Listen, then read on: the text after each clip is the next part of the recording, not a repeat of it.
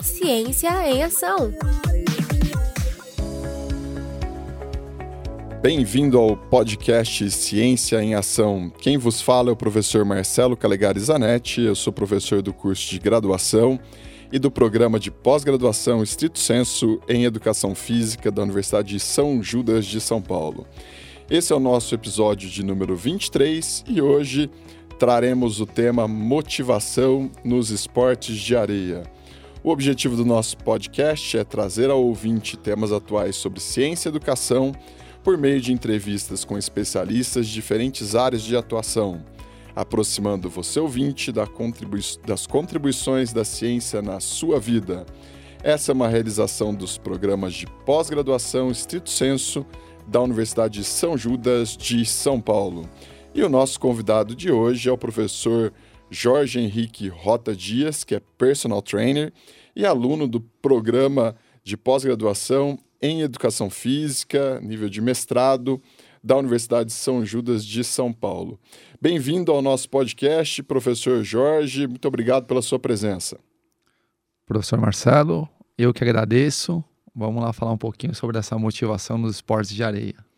Legal, professor Jorge. Nossa primeira questão é: por que os esportes de areia se tornaram febre no Brasil? Hoje a febre dos esportes de areia. É, professor, parece que pelo Brasil todo essa prática vem aumentando consideravelmente. Responder essa pergunta é algo complexo porque é multifatorial, mas a gente pensando que o nosso território brasileiro é muito grande, com áreas litorâneas e outras não, é, os esportes de areia nessas áreas não litorâneas, como a Grande São Paulo, regiões metropolitanas, ele aproxima um pouco mais o indivíduo praticante do, de um esporte ao ar livre, né, de um esporte com contato com a natureza. E possivelmente o que a gente vê é que esse contato com, com uma área outdoor, com pés descalços, aumenta ali o prazer dessa prática. E quando a gente fala de prazer, a gente está falando de uma qualidade de motivação um pouco mais intrínseca, uma qualidade de motivação é, de mais qualidade para se manter aquela prática e talvez esteja aí esse gatilho de entender o crescimento tão, tão considerável do, da prática desses esportes pelo Brasil todo. Você traz a questão do prazer pela prática e muitas vezes o exercício físico, a prática de atividade física esteve diretamente relacionado à questão do sofrimento. Né? Muitas pessoas achavam que exercício podia ser uma coisa muito chata e que gerava estresse, can muito cansaço e sofrimento.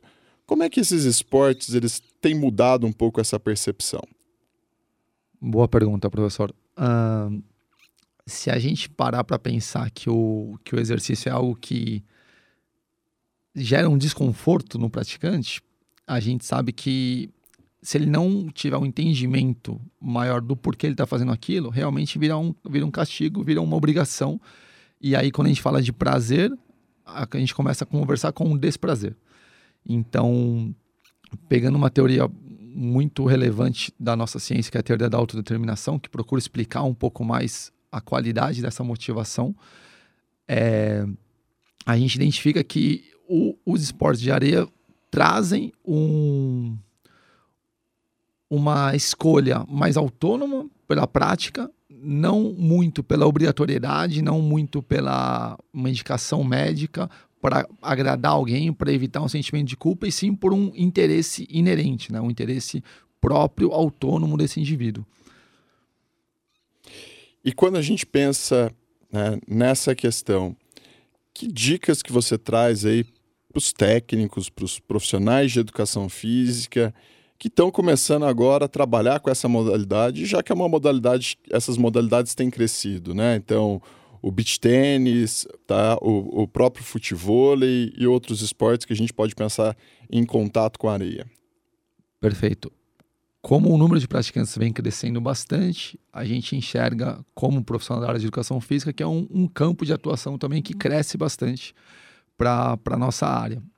E pensando que talvez um pouco diferente do treinamento convencional dentro de uma academia, esse praticante que chega ali num, num local apropriado dos esportes de areia, ele já vem com uma certa motivação de mais qualidade.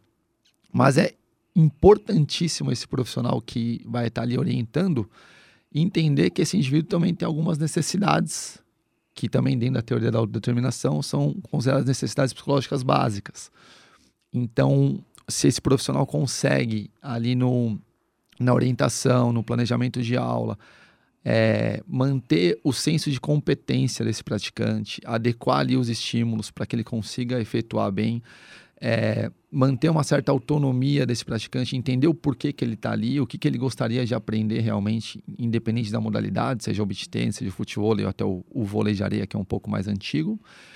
E, e também trazê-lo para a importância de estar tá ali fazendo parte de um, de um novo grupo, de um, um novo contexto social, um novo círculo social. Então, esses conceitos da, das necessidades psicológicas básicas, a gente vê que são determinantes para se manter o indivíduo com prazer e com longevidade na prática esportiva. Olhando para o seu caso, que é uma pessoa que vem estudando a questão da motivação, é, tem a graduação aí na área da educação física. Quando a gente pensa nessa tua experiência, né, tanto de um estudioso da motivação quanto alguém que está na área da educação física, como é que você enxerga o crescimento dessa modalidade agora com a pandemia? Muito bom, professor. É, muito provavelmente esse boom que aconteceu durante a pandemia ele vem também é, acelerado pela questão de estar num ambiente aberto, que era uma orientação grande do, dos nossos momentos ali de, de maiores cuidados né, com, com o contágio aí ao Covid. Então, é, estudando a motivação, sendo um, um profissional da área já há algum tempo, a gente enxerga que estar ali nesse, nesse ambiente aberto e fortalecendo esse círculo social, esse vínculo de relacionamento, que é uma necessidade psicológica básica, o, o indivíduo passa a ter até mais sentido ao cotidiano dele, ao, ao dia a dia dele, que foi muito alterado com, com a nossa pandemia. Né? Então, esse indivíduo que antes ia para o trabalho, que tinha ali o, o pós-trabalho, o happy hour, ou confraternizava com alguns amigos sempre ele não tem mais esse vínculo de estar ali presencial todos os dias. Então, tendo ali um esporte novo, um grupo social novo que ele vai se inserindo, a gente consegue é, aumentar mais uma vez o nível de satisfação que ele tem com, com a vida, com a percepção de, de estar bem e estar fazendo algo que ele acredita que faça bem a ele.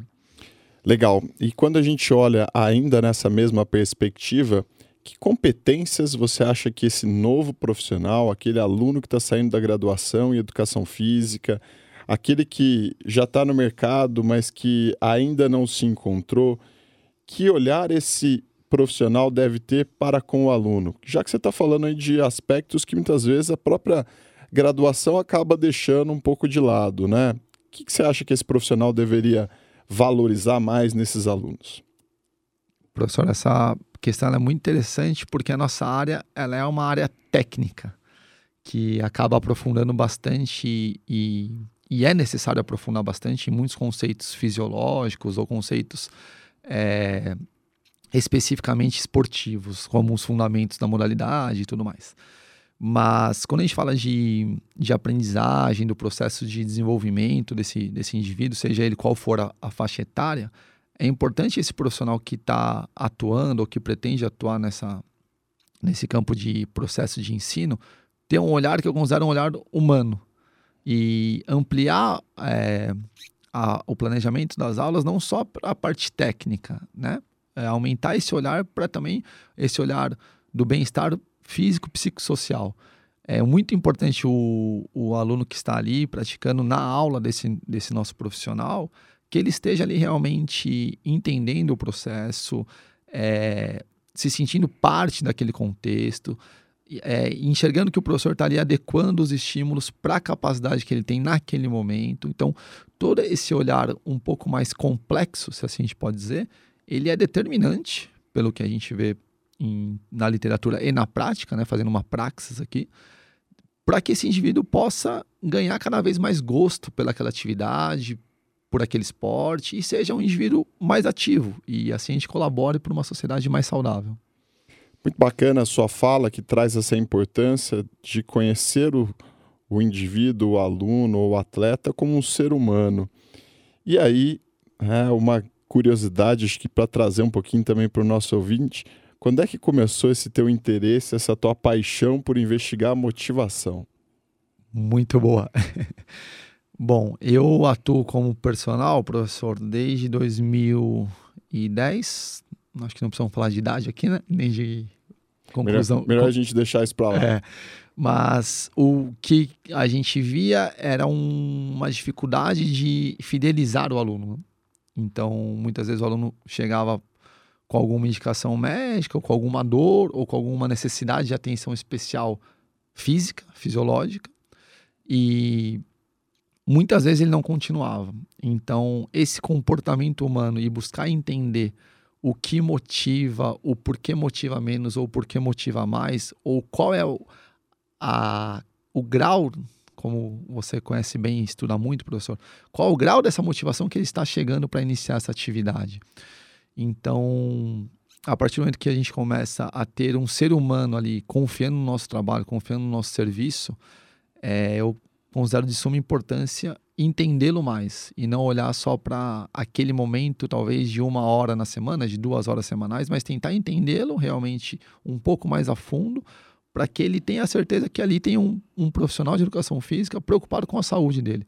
Seja qual for a ferramenta de personal trainer, de esporte de areia, de qualquer outra modalidade que esteja ali é, direcionando o, o treinamento dessa, dessa pessoa.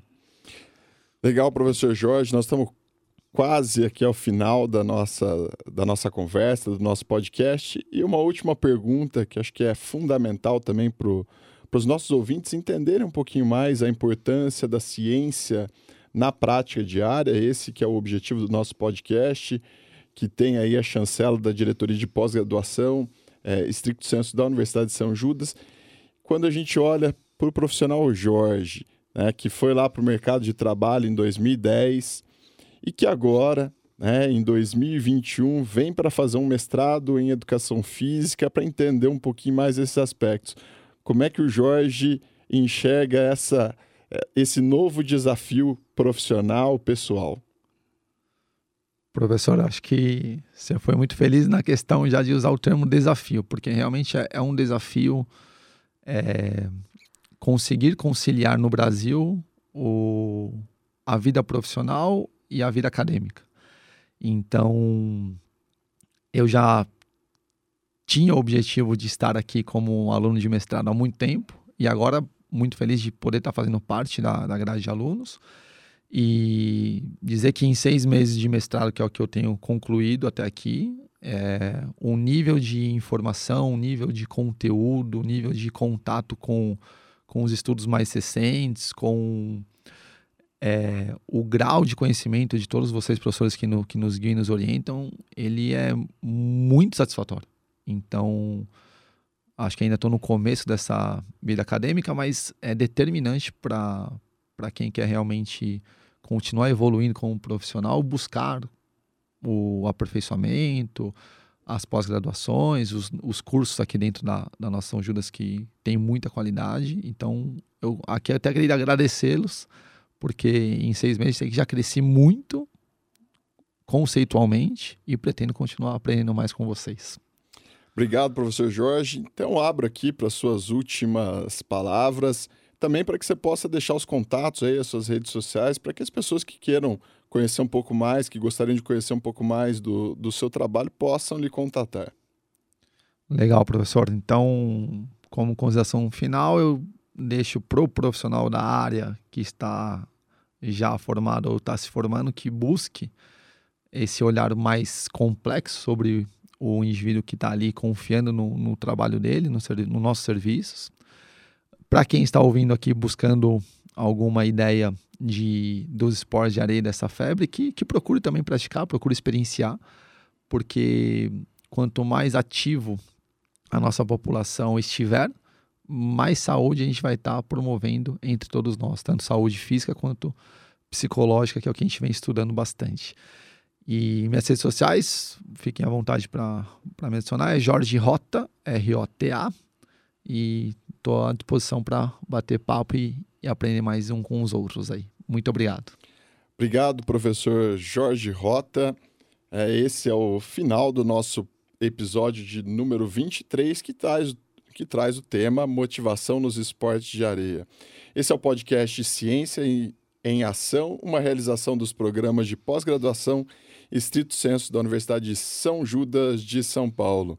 Você também pode acompanhar os nossos episódios por meio das nossas redes sociais no PPS USJT e também no, nas plataformas que estão disponibilizando aí principalmente Spotify esse podcast. Muito obrigado e até o nosso próximo episódio. Este podcast é produzido pela Diretoria de Pesquisa e Pós-Graduação, Stricto Senso, da Universidade São Judas.